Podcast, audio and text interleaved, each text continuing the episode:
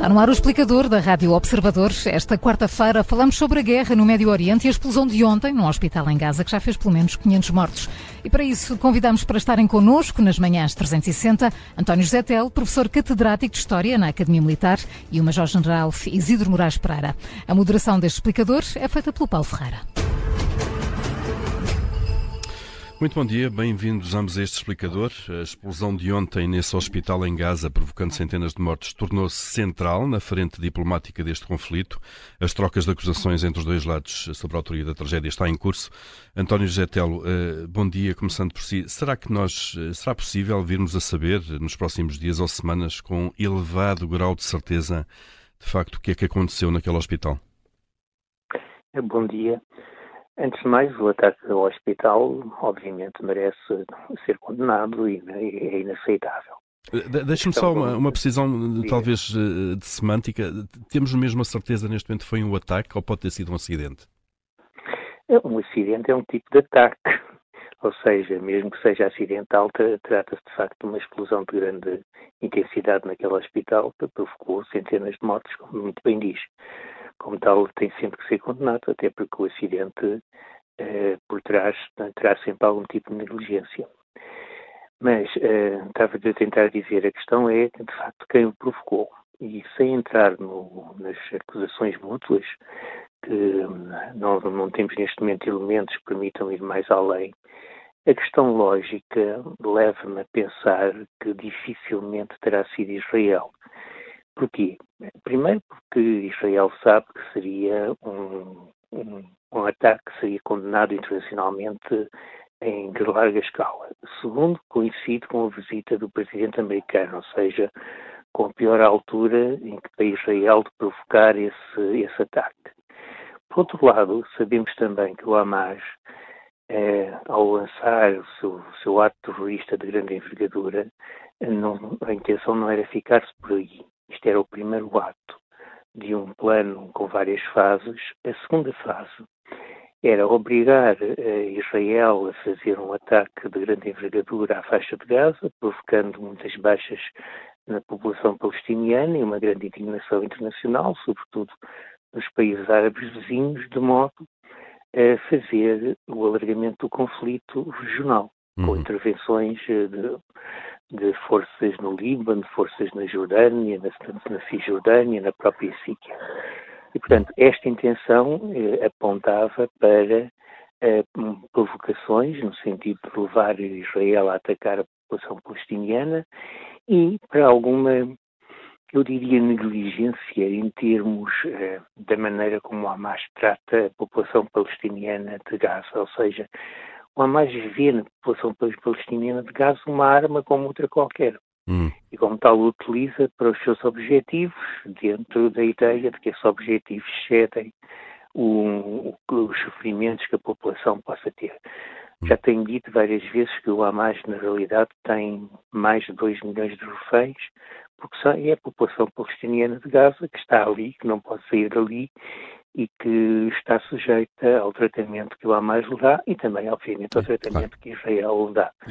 Portanto, do ponto de vista lógico, eu diria que é incompreensível que este ataque venha de Israel. Eu, pelo menos, não consigo entendê-lo segundo qualquer lógica, só se eventualmente foi um erro, também pode ter acontecido, mas fora isso não consigo entendê-lo hum. segundo qualquer lógica, mas já vejo alguma lógica que ele tenha partido do Hamas. Do Hamas. Hum. E, embora também admita perfeitamente que se tenha tratado de um erro. De um erro, de, de um lado ou do outro, de eventualmente. Um, de um foguete.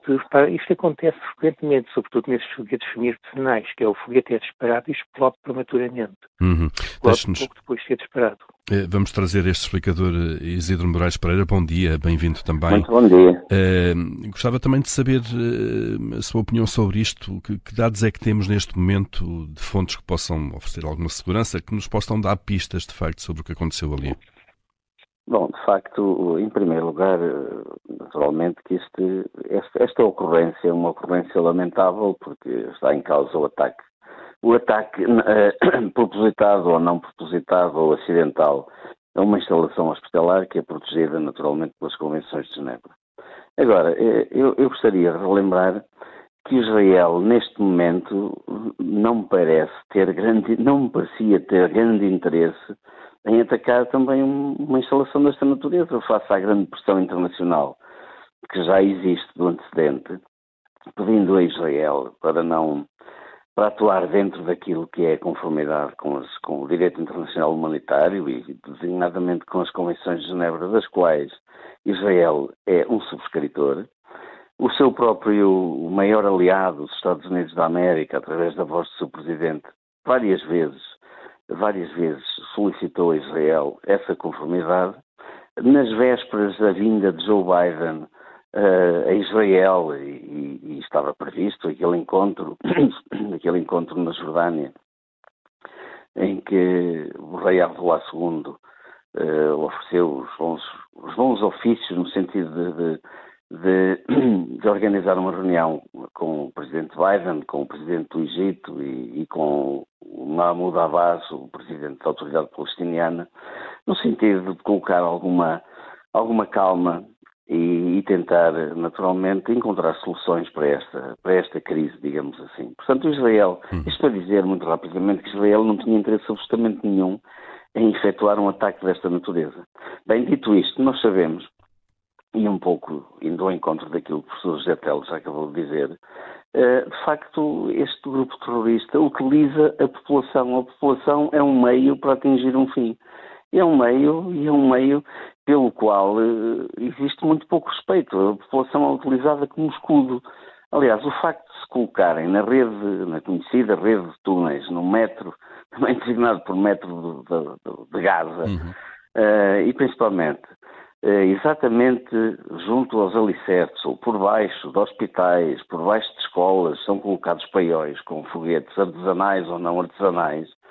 Dizer, isto isto, de facto, é, é, é uma tentativa isto, no fundo, é indiretamente utilizar as populações como escudo. É servir-se de forma vil, de, de, deste, principalmente deste tipo de instalações que são protegidas, para daí efetuar disparos.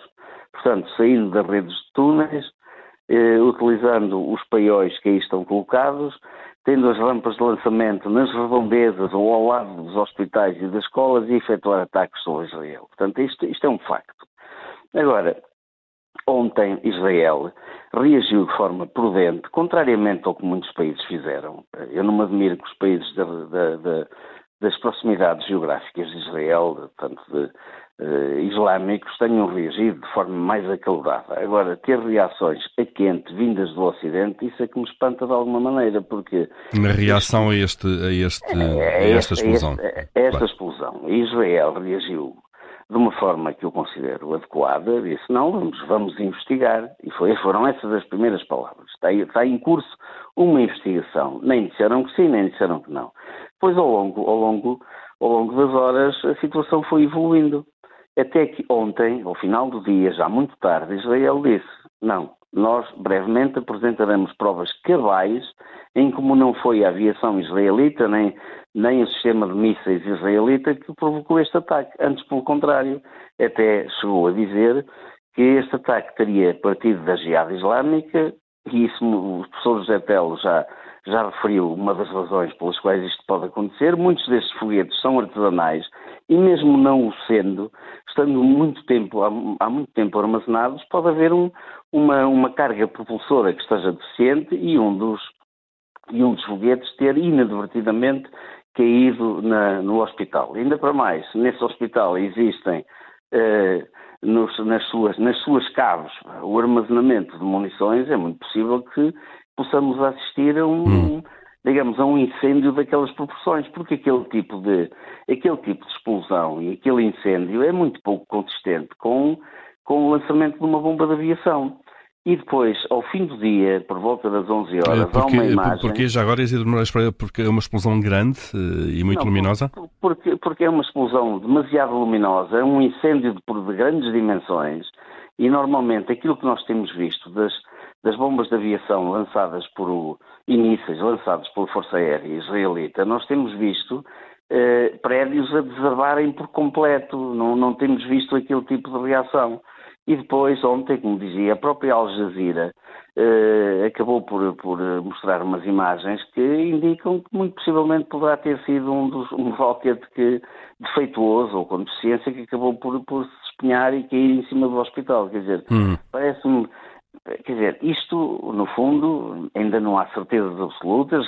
Israel ficou de apresentar as provas cabais de que não terá sido a Força Aérea Israelita. Estamos à espera e com certeza que irão ser apresentadas. Agora, mais uma vez digo, quer dizer, uh, o interesse de Israel em provocar um ato desta natureza, nesta fase, era absolutamente nulo. Hum. Aliás, seria um erro estratégico uh, um, erro, um, grande erro estratégico fazê-lo. Fazê Portanto, não me parece que o interesse de Israel fosse, fosse grande. Agora, do lado contrário, eu também concordo absolutamente com aquilo que o professor Jatel referiu, quer dizer, que uh, naturalmente que numa altura destas, em que Joe Biden estava na iminência de visitar, de, de entabular negociações tendentes a colocar alguma, alguma calmia na situação, bem, essa calmia não interessa precisamente ao grupo terrorista que disputou esta situação. Hum. Portanto, isto é, é no fundo, é, é, é, parece-me que o interesse está muito mais do lado do Hamas do que do lado do de Israel. E isso é, é, é, claro na, na, na, análise que ambos fazem. Então, José Telo, eh, mesmo com a dúvida instalada, e vamos ter que aguardar então que haja mais dados sobre isto, eh, sobre, sobre aquela explosão no, no, no hospital, de alguma forma, uh, isto já está de alguma forma a condicionar aquilo que seria o, o propósito uh, da visita do, do, presidente americano, que aliás acaba de aterrar há cerca de meia hora em Tel Aviv. Fica comprometido, de facto, o propósito desta visita? Fica parcialmente comprometido. Aliás, desde o primeiro momento que se tem assistido a um, por, um lado, por um lado, um prolongamento deste impasse inicial em que Israel prepara operações de envergadura, mas não as lança. Por outro lado, uma intensificação dos esforços do Hamas para, de facto, internacionalizar ou, pelo menos, tornar a guerra regional, apelando claramente para isso e contando com afirmações de vários agentes locais, nomeadamente e principalmente do, do Irão, que ameaça uh, diretamente com uma intervenção. Tudo indica que este ato do Hamas só se entende dentro desta lógica, ou seja, um primeiro passo de uma operação com várias fases, em que a segunda fase é provocar uma reação internacional, não só no Médio Oriente, mas na Europa, nos países da Europa, como está a acontecer. Os apelos são feitos muito aos países da Europa e, sobretudo, eh, transformar a guerra numa guerra regional. E nisso, e nesse sentido, todas as provocações são uh, perfeitamente compreensíveis. Por exemplo, a continuação do envio de foguetes para Israel. Pelo contrário, os Estados Unidos, como também tudo indica que se perceberam disso desde o início, a prova disso é que colocaram três porta-aviões na zona, não é? um no Índico e dois no Mediterrâneo, como, como se aperceberam disso, têm tentado não só moderar Israel, mas sobretudo procurar um entendimento com os seus, com os agentes com os quais pode dialogar no Médio Oriente, para apontar para uma paz de, de maior duração, para uma solução pacífica deste conflito, hum. que necessariamente implica negociar não com o Hamas, mas com os palestinianos. Esse é um ponto, António Getelo. Uma, uma eventual saída negociada e diplomática uh, para este conflito. Primeiro, quem é que pode liderar uma mediação, de alguma maneira, mas depois a outra questão é quem é que se senta à volta daquela mesa?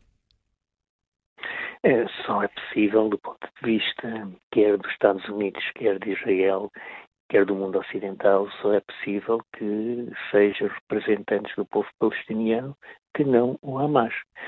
O Hamas provou ser, se dúvidas houvesse, provou ser uma organização terrorista que eh, propõe e continua a propor eh, métodos terroristas para combater Israel e, como tal, as negociações hum pelo menos formais, não são, não são possíveis. Não podem passar por aí. Uh, Isidro Moraes Pereira, deixa-me pegar neste ponto também, uh, porque uh, percebendo-se que o Hamas não se, não, não, se pode, não se possa sentar a uma mesa diplomática, mas também estamos a, deixar de fora uh, um protagonista que existe, que por mais organização terrorista que seja, existe e tem esta capacidade para provocar uma escalada no conflito. Como é que se sai desta, desta aparente encruzilhada? Bom, quer dizer, é, o Hamas de facto é uma organização terrorista e eu gostava de deixar aqui também claro que um dos propósitos da Carta Constituinte desta, desta organização é, é eliminar Israel da face da terra, digamos assim. Portanto, é, e, e, e um dos outros aspectos importantes que nessa parte da Carta da Constituição é que o próprio Hamas nega a via das negociações. Portanto, é, um, é uma organização que foi criada, não foi criada para negociar, eh, seja aquilo que for. Foi criada com a finalidade de combater Israel e, e devolver aquelas terras a, portanto, aos palestinianos, no fundo. É isso, é isso que pretende o Hamas. Ou seja, portanto, com o Hamas a única saída será sempre militar. É, o Hamas, portanto, quer dizer, pela forma como o Hamas se comporta, e aliás, muito embora tenha uma direção política e tenha uma, uma, um braço militar, é? as brigadas Assam, quer dizer, eh, não me parece que o Hamas possa ser um interlocutor válido para qualquer tipo de negociações, pelo menos a manter, a manter este tipo de postura. Uh, aliás, infelizmente, não apenas na faixa de Gaza, mas o Hamas cada vez vem tendo maior expressão mesmo na Cisjordânia, mesmo no resto da, da, da Palestina. Quer dizer, eh, parece-me que, que a situação a continuar a evoluir desta forma torna esta, esta, esta digamos, este, esta dicotomia, esta, este diferendo, eh, cada vez mais difícil de resolver. Agora, de facto, e a possibilidade da regionalização do conflito, de que outros atores se possam juntar a esta causa, vem trazer aqui uma, grandes complicações, quer dizer, ainda para mais, dizer, não temos apenas aqui organizações terroristas como o Hamas e o Hezbollah e, e, e, e outras organizações. Hum também com elas relacionadas, mas temos agora aqui já o Irão finalmente, uh, portanto, a tomar voz ativa, a colocar-se claramente do lado do Hamas, a ameaçar, uh, a ameaçar de uma forma até uh, explícita Israel, quer dizer, e é por hum. isso que, de facto, os Estados Unidos, eu concordo em absoluto com isso, os Estados Unidos já previam que as coisas evoluíssem neste sentido e fizeram deslocar um, fizeram deslocar meios militares para, para, a região do Médio Oriente, para próximo do, de Israel, portanto, da, da, do, da, parte oriental do Mediterrâneo, e colocando também um porta-aviões na, na, zona do Mar Negro,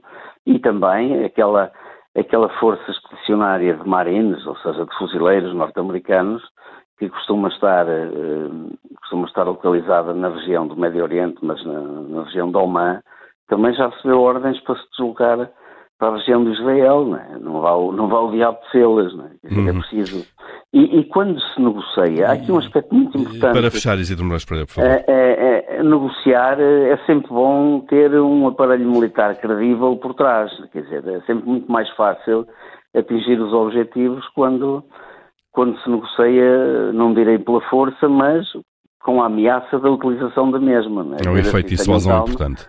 Tem um efeito, claro. um efeito importante e não, foi, não é por acaso que Joe Biden faz deslocar as suas capacidades militares e depois vem ele próprio negociar na sequência do, daquilo que já vem fazendo o seu secretário de Estado António Blinken, né? que tem, tem, tem, tem, tem viajado por, por, pela, pelo Médio Oriente e procurando naturalmente encontrar soluções não apenas para o conflito, mas também para, para a questão humanitária, para a questão humanitária que se vive na faixa de Gaza, para a terrível situação humanitária que lá se vive, e também para a questão dos reféns, que também não é despiciente falar nisso. É São é preciso vários... encontrar uma solução para a questão dos reféns, sendo que muitos deles têm nacionalidade, dupla nacionalidade, pelo menos. São, são israelitas e americanos ao mesmo tempo. Há várias assim, nacionalidades ali. São e, portanto, várias nacionalidades. São vários, vários planos deste, deste, deste conflito, várias pontas soltas eh, e essa visita também de Joe Biden, que acaba de, de, de começar. Vamos também acompanhá-la nas próximas horas. António José Telo, eh, Isidro Moraes Pereira, muito obrigado a ambos por nos terem ajudado a descodificar eh, e a ler aquilo que se vai passando no Médio Oriente. Obrigado e bom dia. Ah, bom dia, bom dia, muito obrigado.